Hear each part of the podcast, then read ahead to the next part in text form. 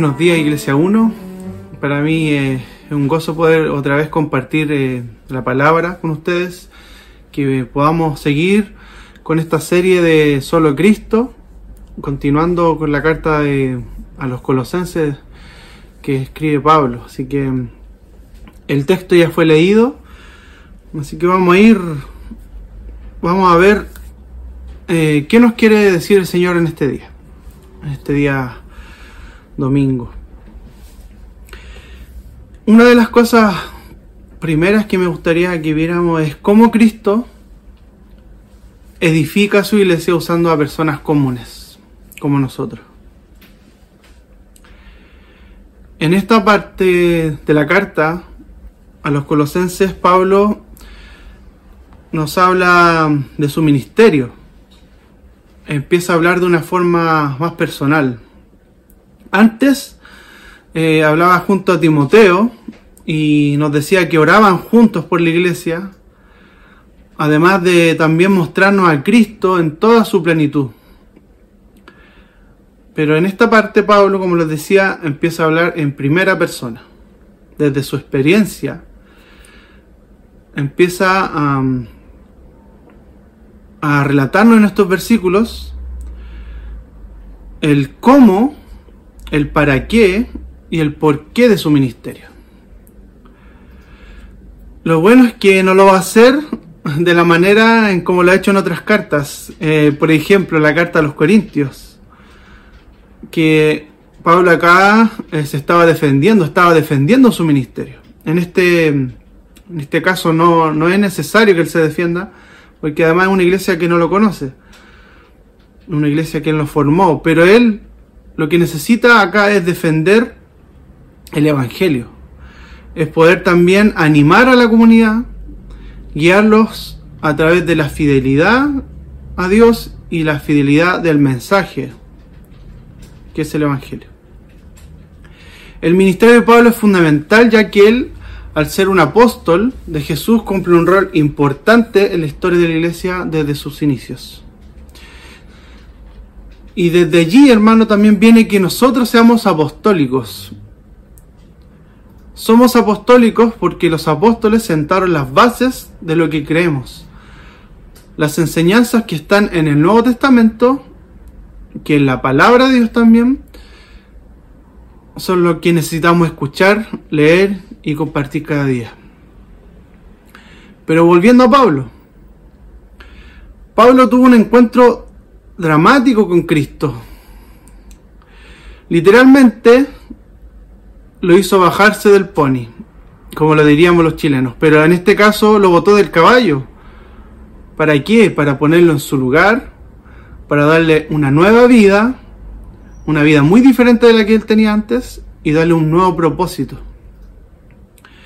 Entonces, ¿qué, ¿qué implica que Pablo llegó a ser servidor del Evangelio, que es como él termina en el versículo 23 antes de que empezáramos en esta parte.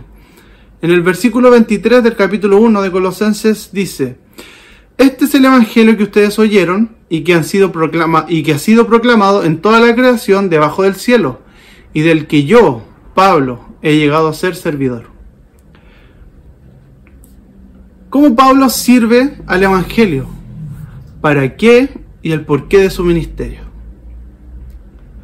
Entonces respondamos el cómo Pablo cumple su ministerio. Cómo Pablo lleva a cabo su ministerio.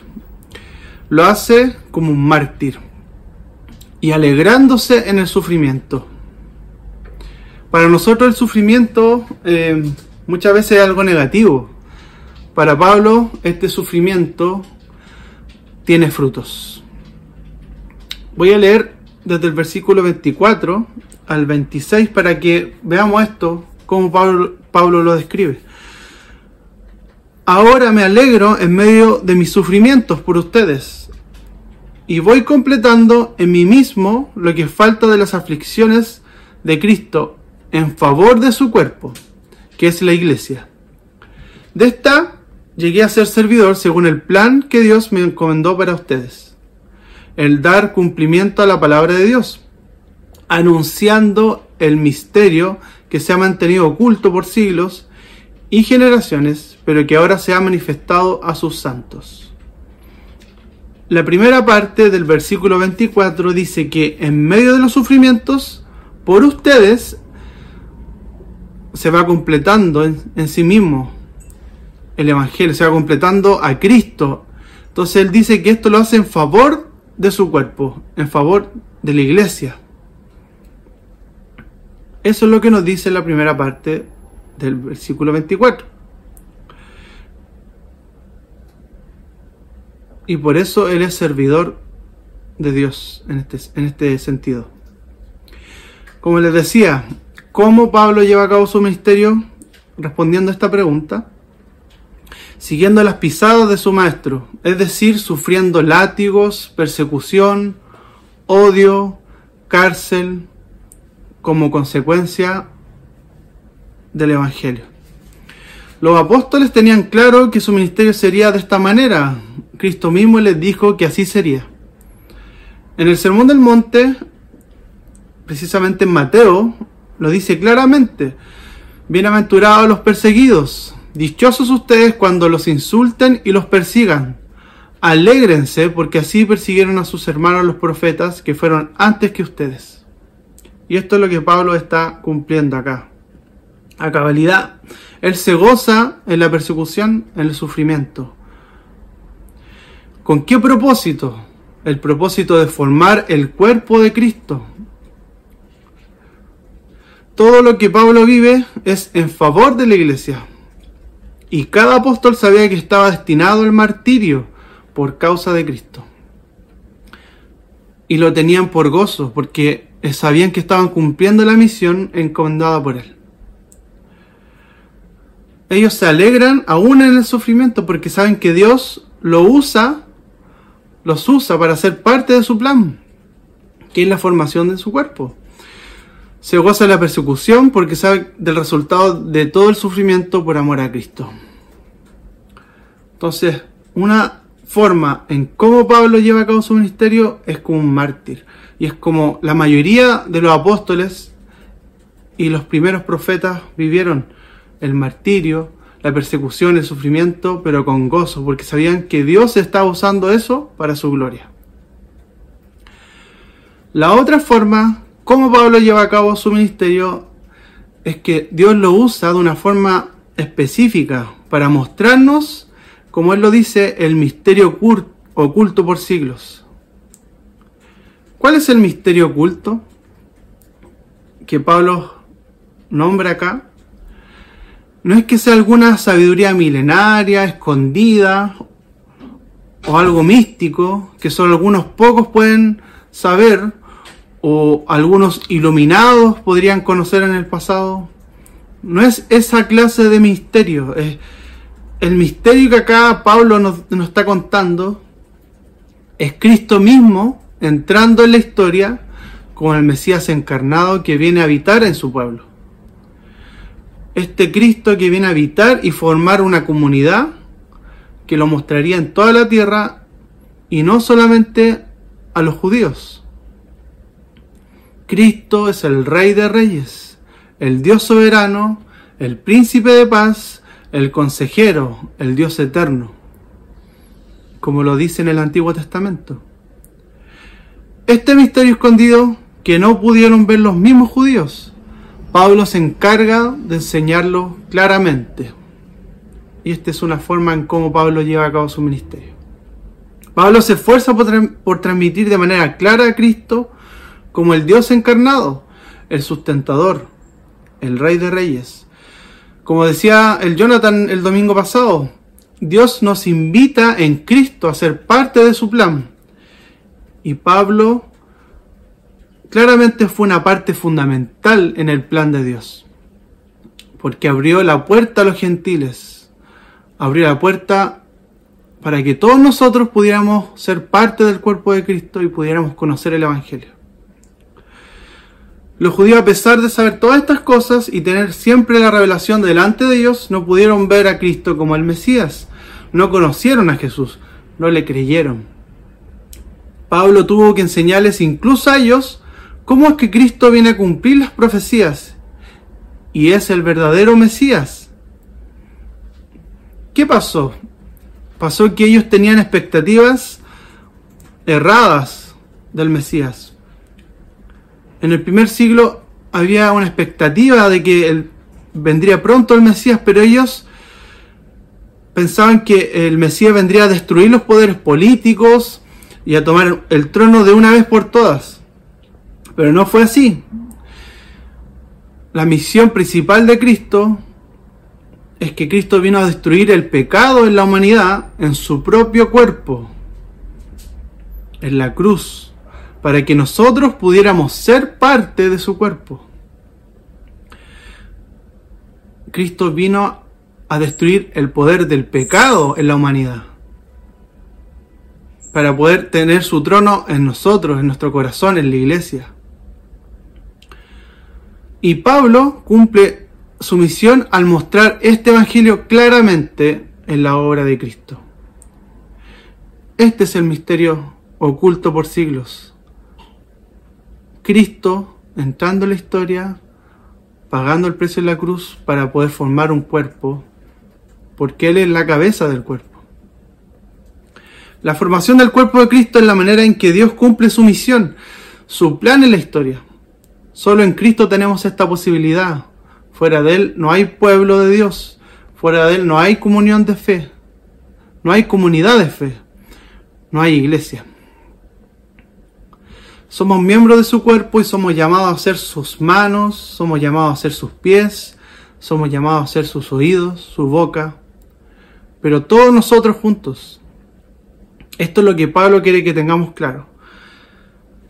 Esto es lo que Pablo quiere que nosotros no tengamos ninguna duda de que en la comunión de la iglesia es donde Cristo hace su obra, donde Él se muestra y donde Él se glorifica, usando a personas comunes y corrientes como nosotros, usando a personas llenas de debilidades, de errores, de imperfecciones. Esa es la manera en que Dios se glorifica a través del cuerpo. Y en este contexto, es donde Él derrama su Espíritu Santo y nos capacita con dones, nos guía a través del Espíritu Santo para amar y para tener gracia con los demás. No hallaremos otro lugar donde encontremos gracia de Dios, solo en la comunidad de fe. Por eso Pablo ora, por eso Pablo sufre y lucha para que la iglesia avance se fortalezca en la fe y en la esperanza de que Cristo resucitado vendrá. Esta es la forma en cómo Pablo lleva a cabo su ministerio, sufriendo por la iglesia pero gozándose y mostrándonos claramente cuál es el misterio oculto por siglos, que es Cristo mismo revelándose, entrando en la historia para formar un pueblo. Ahora vamos a ver, vamos a responder la otra pregunta, el por qué el porqué del ministerio de Pablo. Y esto se encuentra en el versículo 27 al 29. A estos Dios se propuso dar a conocer cuál es la gloriosa riqueza de este misterio entre las naciones, que es Cristo en ustedes, la esperanza de gloria. Aquí vuelve a repetir la misma idea. Versículo 28. A este Cristo proclamamos, aconsejando y enseñando con toda sabiduría a todos los seres humanos para presentarlos a todos perfectos en Él. Con este fin trabajo y lucho, fortalecido por el poder de Cristo que obra en mí. Entonces, segundo punto, ¿para qué? ¿Para qué el ministerio de Pablo? Una frase clave en la que encontramos en el verso 28 al final para presentarlos a todos perfectos en Él. ¿En quién? En Cristo. Notemos que nos dice para presentarlos a todos perfectos. Allí no termina la frase. Él no quiere presentar completo, no nos quiere presentar delante de Dios completos por nuestros méritos, por nuestras fuerzas. La frase termina completos en Él, perfectos en Él en Cristo. Vamos a detenernos un momento en esto. Pablo nos está diciendo que la única forma de estar completos es en Cristo, nada más. En Cristo. Es por eso que Pablo lo repite y sigue refiriéndose a Cristo como la respuesta suficiente, porque así es, solo en Cristo podemos estar completos, y lo estamos. Demos vuelta a la frase de Pablo, presentarlos completos en Cristo. Sería lo mismo decir que estamos completos en Cristo y por eso Él nos puede presentar delante de Dios. No es que, no es que estemos incompletos. Pablo se quiere esforzar para que nosotros estemos completos y lo comprendamos desde Cristo. ¿Para qué? Para ofrecer a Dios a todos los hombres y mujeres completos. La traducción en la NB dice perfecto, ¿cierto? Pero la palabra original en el griego tiene más la idea de completos, como le estoy diciendo desde hace, un momento. ¿Y dónde es que podemos estar completos? Solo en Cristo, hermanos. Es solo en la hora completa de Cristo donde Pablo nos señala y nos muestra en su ministerio que podemos crecer hacia la madurez, hacia vidas transformadas bajo la cruz de Cristo. El objetivo y la meta de Pablo es completar la obra de Cristo en la iglesia, enseñando con toda sabiduría, proclamando la palabra, aconsejándonos en Cristo. Esta es la forma en la que hoy día deberíamos mostrar a Cristo. Pablo trabajó incansablemente con este propósito, para que nosotros mismos, como Él lo hizo, proclamemos, aconsejemos y enseñemos con toda sabiduría a Cristo. Muchas veces esto es lo que nos falta, hermano. Que nos aconsejemos en Cristo, que nos enseñemos en Cristo y que proclamemos solo a Él, porque Él es la fuente de toda la sabiduría y de todo lo que necesitamos en nuestra vida. Nos olvidamos de predicar a Cristo. Queremos enseñar desde las ciencias, desde la filosofía, y eso está súper bien, enseñar desde la ciencia cómo Dios se glorifica ahí, desde la filosofía para poder elevar nuestra mente y poder comprender cuán grandioso es nuestro Señor. Pero a veces queremos enseñar solamente desde esa forma y sacamos a Cristo del medio. Pensamos que es muy básico, que todos conocemos el Evangelio ya, y algunos lo sabemos de memoria. Pero, ¿qué más que esto? Lo que necesitamos escuchar todos los días de nuestra corta vida en esta tierra tú y yo es que necesitamos oír las verdades contenidas en el Evangelio. Necesitamos oír que somos muy pecadores. Necesitamos oír que es necesario que nos arrepintamos y tengamos fe solo en Cristo. Necesitamos oír que Dios se hizo cargo y mostró un amor tan grande que no podríamos hacer nada para poder pagarlo. Dios mostró un amor, una un amor inalcanzable para nosotros. Él se derramó por nosotros y no podríamos pagarlo de ninguna otra forma. Mostró justicia sobre nuestro pecado, lo que le costó la vida a nuestro Señor Jesucristo. Nos justificó de una vez para siempre delante de Él. Y todo esto solo por gracia y gracias a la obra de Cristo. Todo esto para vivir una nueva vida y Pablo lo tenía muy claro. Pablo no nos va a mentir y tampoco le va a buscar la quinta pata al gato. Él no quiere acomodar la palabra para que, nos, para que a nosotros no nos caiga mal. Nos dice y nos muestra la verdad para que dependamos totalmente de la gracia. De la gracia de Dios. Y de nada más. Podemos estar seguros de que toda la sabiduría se encuentra en Cristo todo el conocimiento que necesitamos para vivir está en la palabra, la palabra que salió de la misma mente de Jesucristo y de su boca. A este Cristo debemos proclamar, a este Cristo debemos enseñar y aconsejar con toda sabiduría para la gloria de Dios.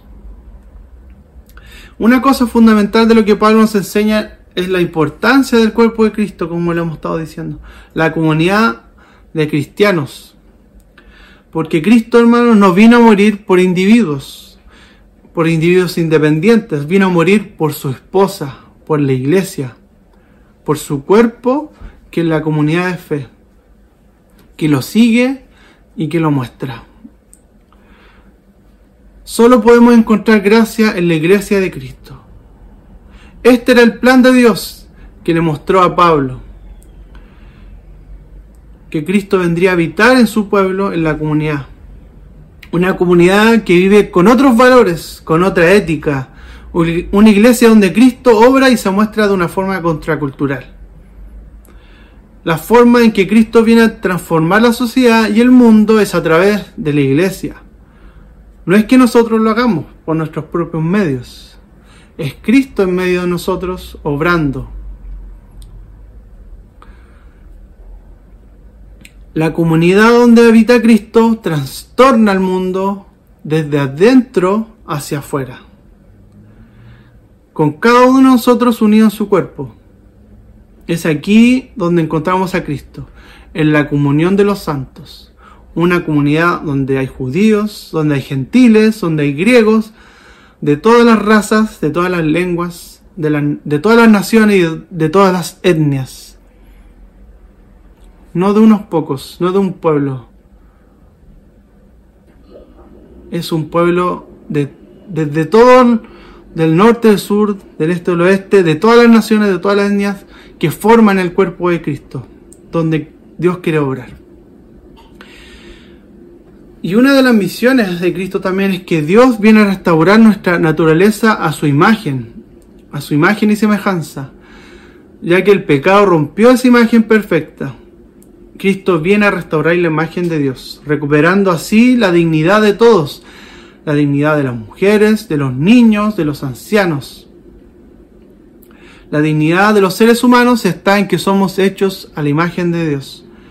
Y Cristo viene a restaurar esa imagen para que aprendamos a ser esposos, para que aprendamos a ser padres, hijos, esposas, trabajadores que glorifican y que usan bien su tiempo de ocio, que se relacionan de una manera que glorifica a Dios Cristo viene a transformar todas las áreas de nuestra vida. La sexualidad vivía de manera plena en el contexto del matrimonio. ¿Cómo nos relacionamos con nuestro prójimo? ¿Cómo nos relacionamos con las cosas? Las cosas que compramos, cómo administramos nuestro tiempo. Cristo viene a ordenar todas estas cosas. Porque en Cristo está contenida toda la sabiduría que necesitamos para vivir nuestra vida. Y esto es un motivo del para qué Pablo lleva su ministerio. Para guiarnos a Cristo y poder encontrar en Él la sabiduría. Y por último, vamos a responder como tercera pregunta el por qué. Desde el versículo 1 al 5 del capítulo 2 de Colosenses.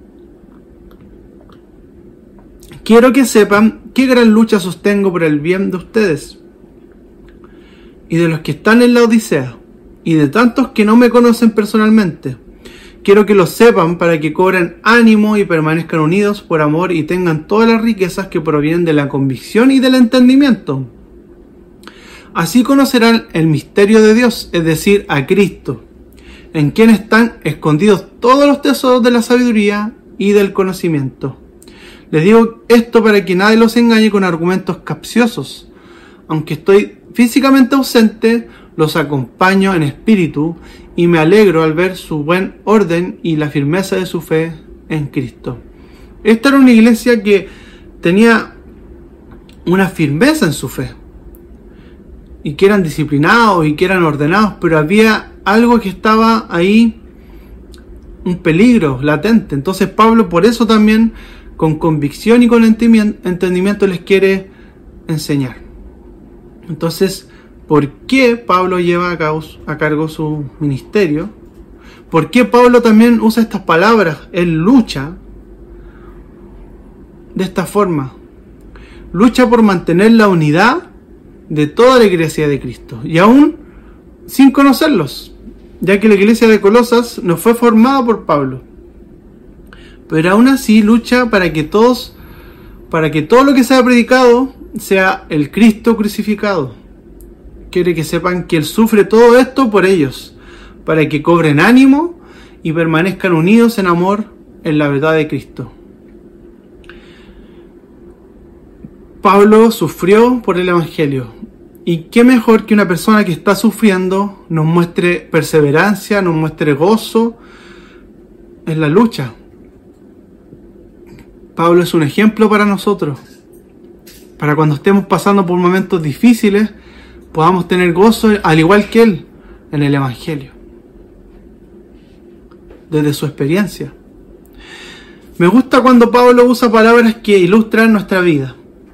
Pablo usa palabras como correr, correr la carrera, pelear, pelear la batalla y luchar.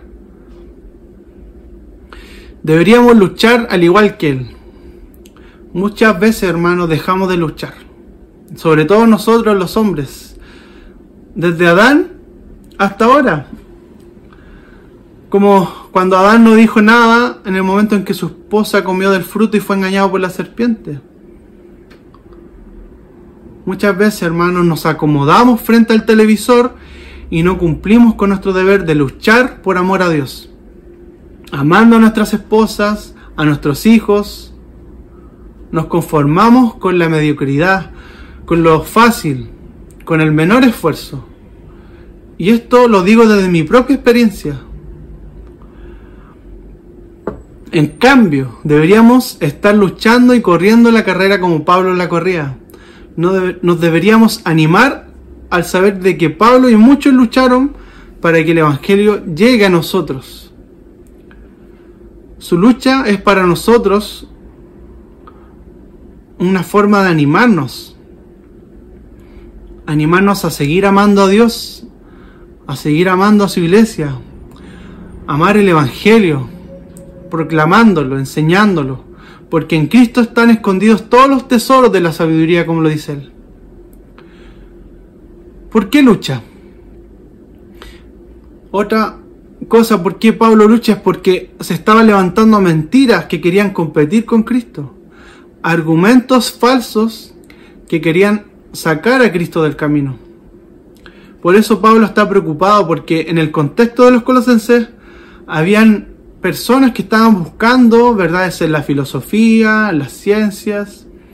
Habían herejías que querían distorsionar el mensaje de Cristo, el mensaje del Evangelio, añadiéndole cosas pero Pablo acá eh, lo que nos quiere dejar claro es que solo en Cristo están escondidos todos los tesoros de la sabiduría, que no necesitamos añadirle nada más a Cristo. Y eso es algo que sucede en estos momentos, en este contexto del año 2021. Muchos quieren agregarle a Cristo enseñanzas, pero lo único que necesitamos para que nuestra vida tenga fruto y, y crezcamos es Cristo, el Evangelio, porque estamos completos en Él. Cristo es la verdad absoluta y es la respuesta. Y es así como en este mensaje y en esta serie lo hemos estado viendo. Cristo es suficiente. Solo Cristo. Nada más. Ese es el objetivo del ministerio de Pablo mostrarnos que a través del sufrimiento, a través del sufrimiento Él se goza para formar a la iglesia. Nos muestra que Cristo es el misterio oculto por siglos para que nosotros podamos crecer y ser el cuerpo de Cristo. Nos muestra que tenemos que enseñarlo, aconsejarlo, proclamando solamente a este Cristo en el Evangelio. Porque en Él está toda la sabiduría y que no necesitamos añadir nada más muchas veces nos olvidamos de esto, hermano. Y este es el llamado de hoy día del Señor a nuestros corazones, a nuestra mente, a que volvamos a Él, a que volvamos al Evangelio y que sepamos que en esta iglesia, en la comunidad, es el único lugar donde podemos crecer, donde podemos ver la obra de Dios, donde podemos ser usados por Él para servirlo. Al igual como Pablo, como Pablo fue servidor de Cristo toda su vida. Así que los animo para que en este día nos podamos quedar con esto, que Pablo fue un servidor del Evangelio. Y este es el llamado de, de Dios para nosotros también en este día, que seamos servidores también del Evangelio, en nuestra vida, en nuestro diario vivir, en todas las áreas que Dios pone delante de nosotros. Solo Cristo, nada más. Oremos. Padre, gracias te damos, Señor, por tu palabra. Gracias te damos por la claridad, Señor, que tú nos muestras cómo Pablo nos enseña, Señor, que no necesitamos nada más. No necesitamos aprender filosofía, sabiduría. Necesitamos aprender a Cristo y a este crucificado. Solo Cristo.